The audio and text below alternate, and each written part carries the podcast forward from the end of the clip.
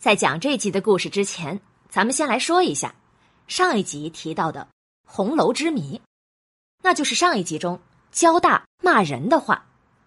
他骂爬灰的爬灰，养小叔子的养小叔子。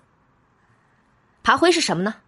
爬灰呀，指的是公公和儿媳妇之间发生的乱伦。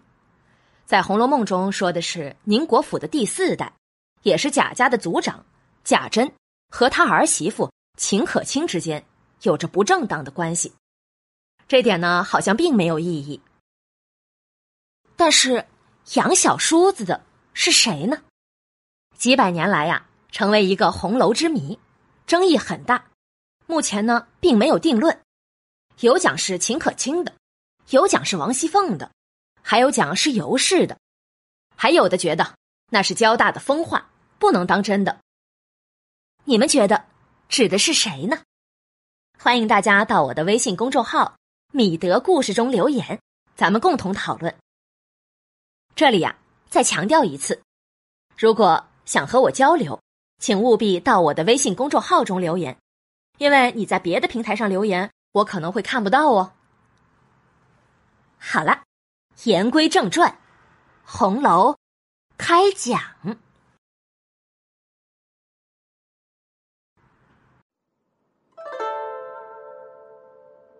开谈不说《红楼梦》，读尽诗书也枉然。一曲红楼多少梦，情天情海换情深。欢迎收听一米讲红楼，讲给大人的一部传奇小说。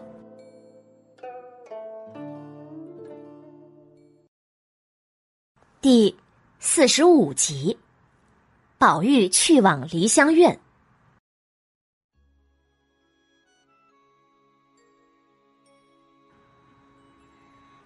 上一集啊，讲到宁国府中老仆人焦大喝醉酒在那儿骂人，揭了宁国府的丑事，下人们呐唬的是心惊肉跳，怕他再说出什么混账话来。大家呢也顾不得别的了，一拥而上。用土和马粪塞了焦大满满的一嘴，焦大支支吾吾的，再也喊不出声来，又被绳子捆了，丢在了马圈里。凤姐和贾蓉等人在这边，自然呐也能听到焦大的话，却都装作没有听见。宝玉却是不知趣，问凤姐：“哎，凤姐姐，你听他说的爬灰的爬灰？”什么是爬灰呀？凤姐听到宝玉这样问，脸色一沉，怒斥一声：“少胡说！那是醉鬼嘴里的混账话！你是什么样的人？不说没听见，还倒来细问！哼！看我回去回禀了太太，自己你娘捶你！”宝玉从没有见过王熙凤对自己这样恼过，吓了一跳。赶紧央求：“哎呦，好姐姐，我再不敢说这话了。”王熙凤也觉得自己刚才对宝玉太凶了，赶紧来哄他：“是啊，好兄弟，你是金枝玉叶，这些阿扎的话不要去听，也不要去管，知道吗？”宝玉心里呀充满了疑惑，却不敢再问。可他脖梗下的大石头通灵宝玉却是心里明白。嗨，宝玉，你这温室中的花朵，哪里知道你们贾家的不光彩呀？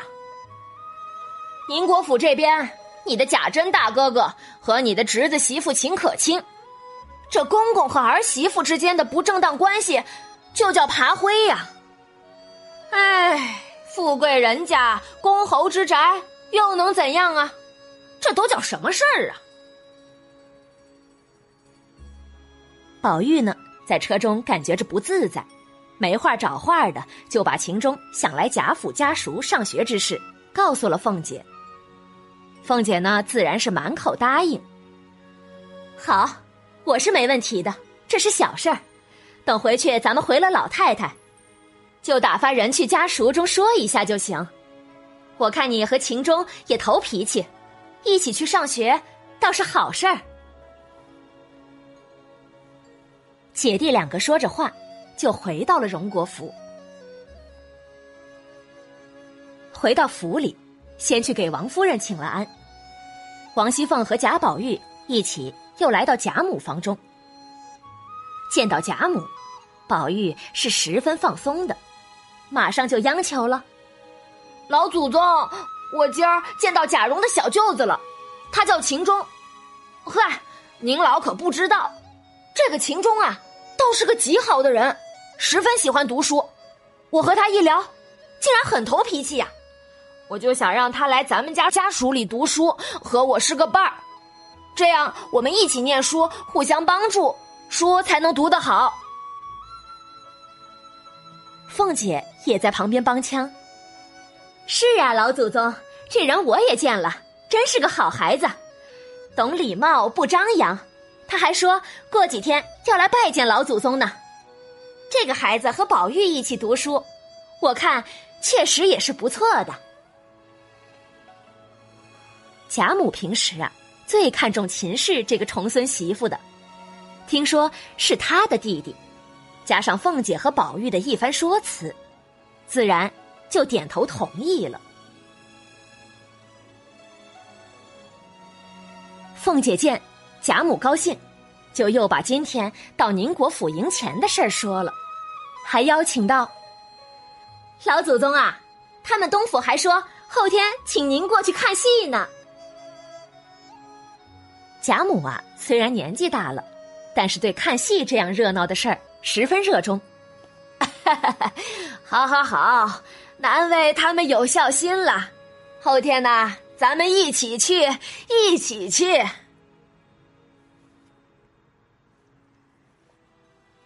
转眼就到了后天，宁国府尤氏来请，贾母就带上王夫人、王熙凤、林黛玉、宝玉等人过去看戏。到了晌午，吃过饭，贾母回来歇息了。王夫人呐，本是好清静的人，见贾母走了，她也不愿意待了，马上就回来了。凤姐做了首席，喝酒吃饭看戏，一直热闹到晚上。再说宝玉，他送贾母回到荣国府，待贾母歇下了。宝玉想着再回来宁国府这边看戏，可又怕去了中途打扰了别人。想了想，想起前几天薛宝钗在家养病，自己说去看，还没去呢。得了，趁着今天有空，就去探视探视吧。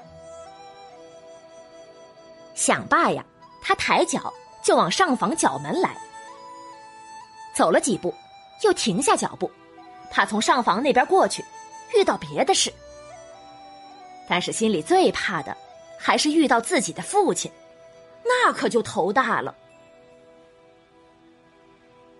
想着，转身又回来了，宁愿绕个远路。下人们以为宝玉要回来换衣服，赶紧去准备。谁知啊，宝玉并不换，而是直接出了二门。丫鬟婆子赶紧跟在后面。想着他还是要去宁国府看戏的，却不料宝玉到了穿堂，并没有往外走，而是向东北方向绕厅后而去。路上呢，正好遇到贾政的两个门客，沾光、单聘仁两人。这两人呐，一见到宝玉，顿时是眉开眼笑，一个抱住宝玉的腰，一个拉着宝玉的手。给宝玉忙不迭的请了安。那沾光笑着道：“ 哎呦，我的菩萨哥儿啊！我说做了好梦呢，今儿有了彩头，得遇见了你。”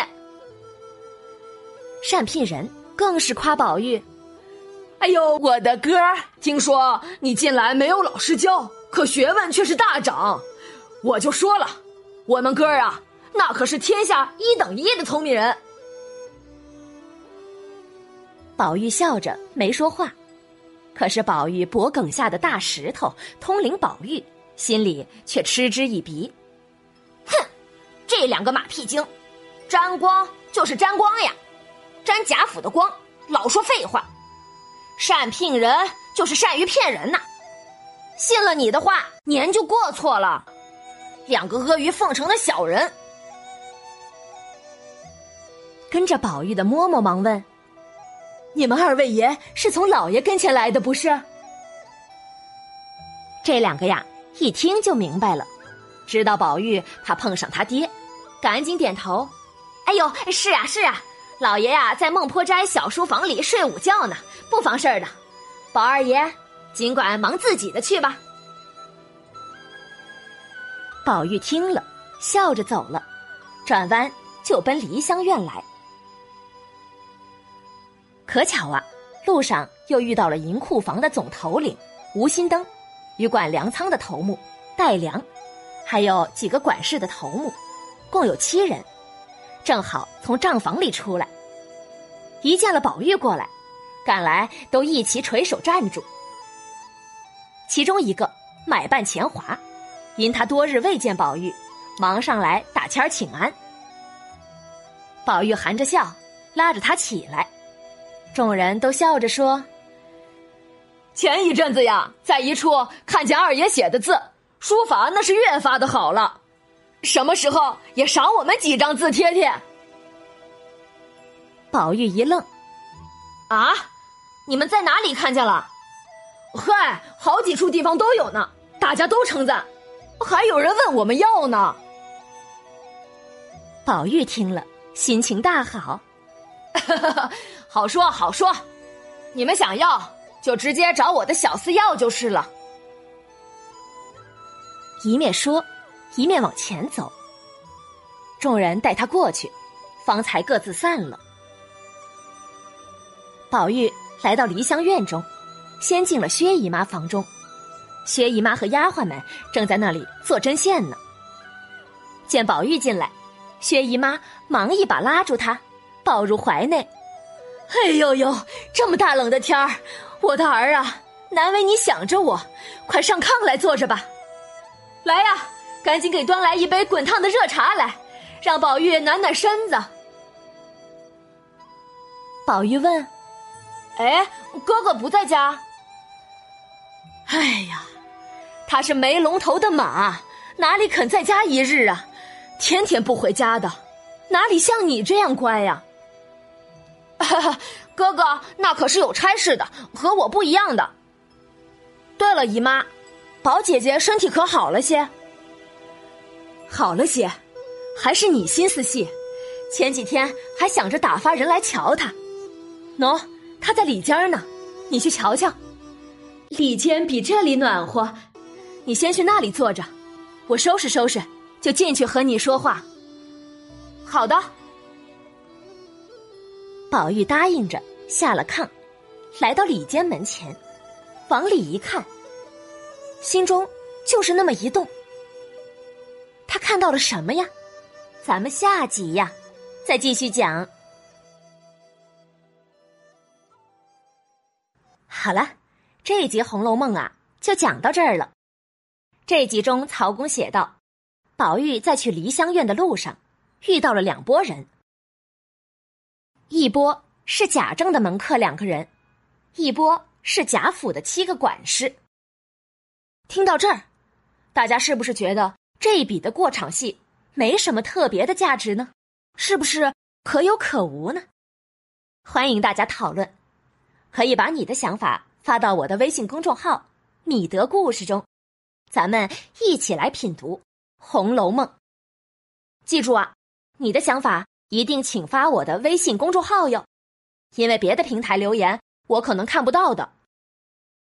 一米播讲的红楼每周二四六更新，全部都是免费播讲，播讲不易，特别是免费播讲啊更加不易，所以希望你能支持我，不需要红包打赏，只要动动手指发个朋友圈，帮忙扩散一下就好，让更多的人能够免费听到。这部中国文化瑰宝，让我们一起走进《红楼梦》的世界。